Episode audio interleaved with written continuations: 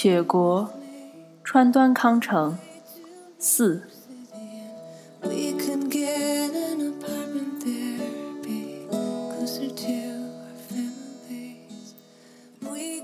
那时你虽这么说，但毕竟不是真心话。要不然，谁会在年终岁末跑到这样寒冷的地方来呢？后来我也没笑你嘛。女子陡然地抬起了头，她那贴在岛村掌上的眼睑和颧骨上，飞起了红潮，透过了浓浓的白粉。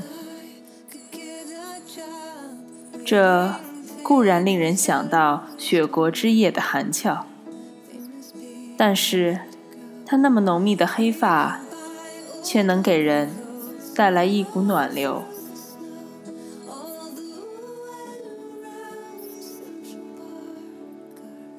他脸上泛起了一些迷人的浅笑，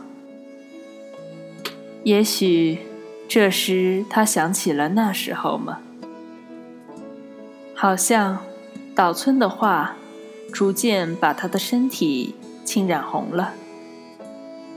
女子懊恼地低下头，和服敞开后领后，可以望到脊背，也变得红莹莹的。宛如袒露着水灵灵的裸体，也许是发色的衬托，更使人有这种感觉吧。额发不太细密，发丝有男人头发粗，没有一根绒发，像黑色金属矿一样的乌黑发亮。岛村头一次触到。这样冰凉的头发，不觉吃了一惊。他觉得，也许这不是由于天气寒冷，而是这类头发本身就是这样的缘故，所以也就不由得定睛细细打量了一番。女子却在被炉支架上屈指数起数来。数个没完没了的，你在数什么？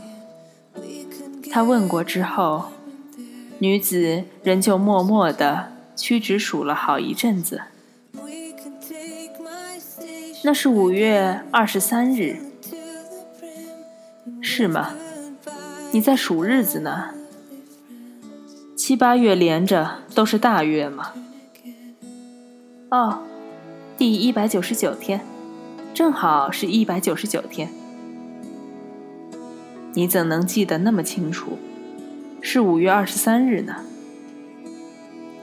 只要翻翻日记就知道了。日记，你记日记？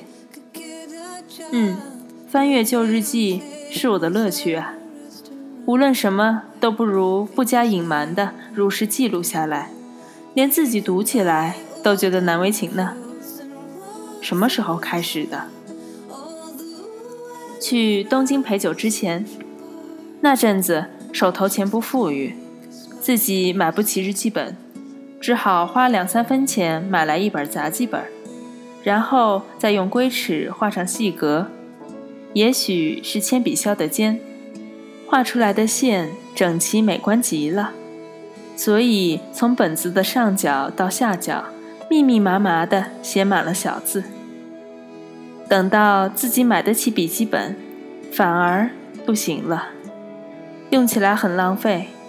就说练字吧，本来常在旧报纸上写，现在就直接在成卷的信纸上写了。没有间断过吗？嗯，十六岁记得和今年记得最有意思，每次赴宴回来。换上睡衣就记，不是回来的很晚吗？每每写到一半就睡着了，有些地方现在还看得出来，是吗？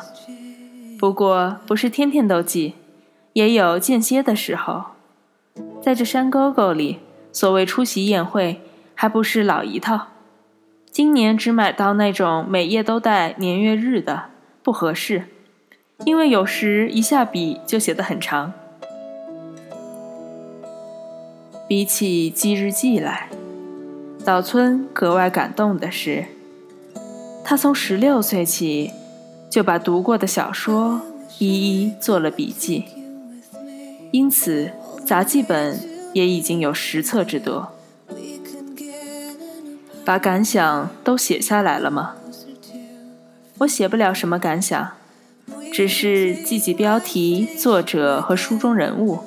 以及这些人物之间的关系，光记这些有什么意思呢？没法子啊，完全是一种徒劳嘛。是啊，女子满不在乎的朗声回答，然后直勾勾的望着岛村。岛村不知道为什么。很想再强调一声，完全是一种徒劳嘛！就在此时，血液的宁静沁人肺腑，那是因为被女子吸引住了。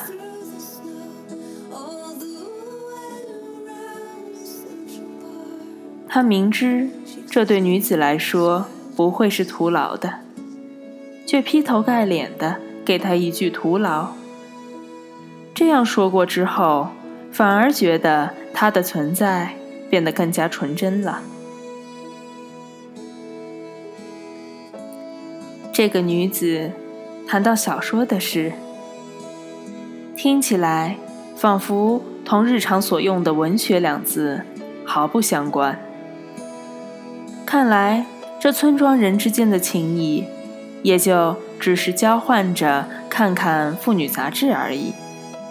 除此之外，就完全是孤孤单单的各看各的书了。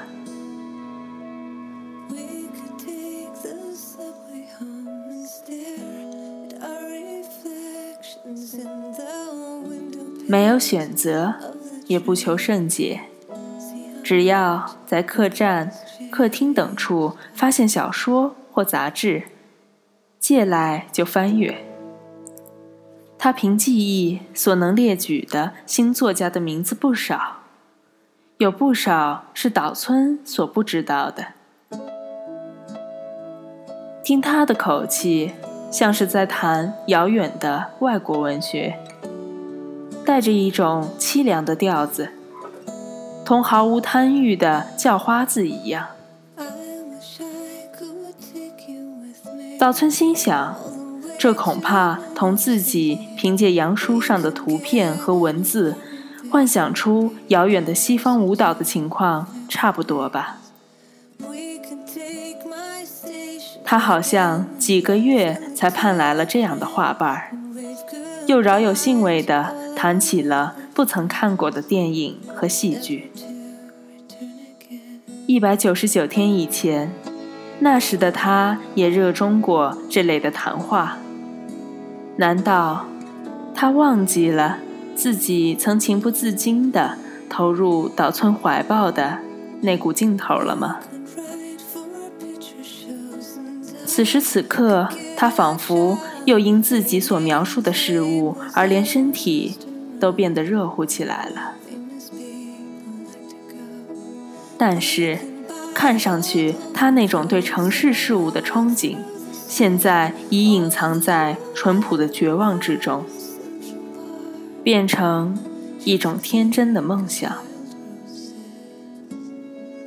他强烈的感到，他这种感情，与其说是带有成失败北者那种傲慢的不满，不如说是一种单纯的徒劳。他自己没有显露出落寞的样子。然而，在岛村眼里，却成了难以想象的哀愁。如果一味沉溺在这种思绪里，连岛村自己恐怕也要陷入缥缈的感伤之中，以为生存本身就是一种徒劳了。但是，山中的冷空气。把眼前这个女子脸上的红晕，侵染的更加艳丽了。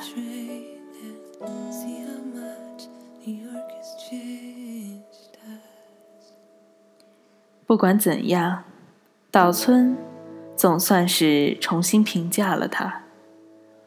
然而，今天的对方已当了艺妓，他反倒难以启齿了。那时，他酩酊大醉，懊悔自己的胳膊麻木不仁，下死劲儿咬住了胳膊，嚷道。这是什么玩意儿？他妈的，我累极了！这是什么玩意儿？他脚跟站不稳，晃了两下，便栽倒在了地上，绝不可惜啊！不过，我不是那种女人，不是那种女人啊！岛村想起这句话，踟蹰不前了。女子敏感地察觉到，条件反射似的站立起来。这时正好传来了汽笛声，她说了声“是零点的上行车”，然后猛地一下拉开纸窗，然后推开玻璃窗，一屁股坐在阳台上，身体倚在窗栏上。那股冷空气，嗖的卷入室内。火车渐渐远去，听起来像是夜晚的风声。喂，不冷吗，傻瓜？岛村也站起来，走过去，倒是没有风。这俨然是一幅夜景，仿佛可以听到整个冰封雪冻的地壳深处炸起的冰裂声。没有月亮，抬头仰望，满天星斗，多得令人难以置信。星辰闪闪竞耀，好像以虚幻的速度慢慢的坠落下来似的。繁星移近眼前，把夜空越推越远，夜色越来越深沉了。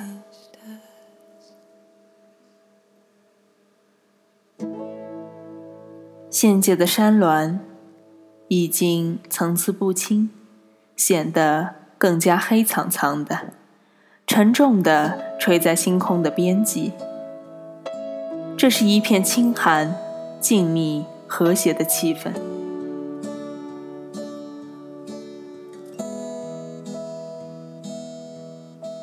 女子发现岛村走近，就把胸脯伏在窗栏上。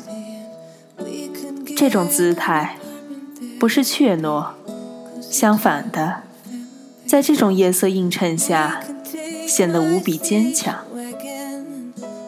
岛村暗自思忖，又来了。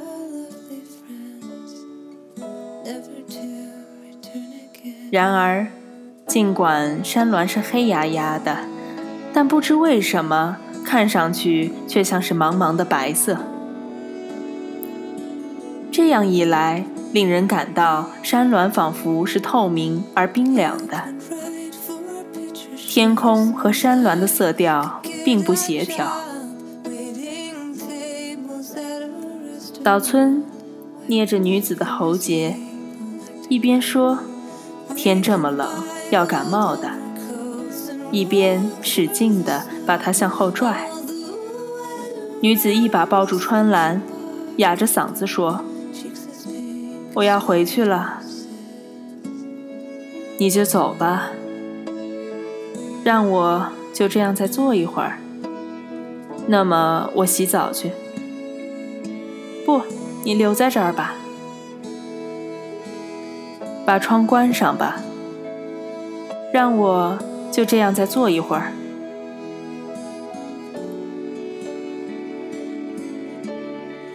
村庄半隐在有守护神的杉树后面，乘汽车不用十分钟就可以到火车站，那里的灯火在寒峭中闪烁着，好像在啪啪作响，快要迸裂了似的。女子的脸颊，窗上的玻璃，自己的棉袍袖子，几乎凡是手触到的东西，都是岛村头一回觉得是那样的冰冷。你好，这里是 FM 九幺七零三六，我是林讯。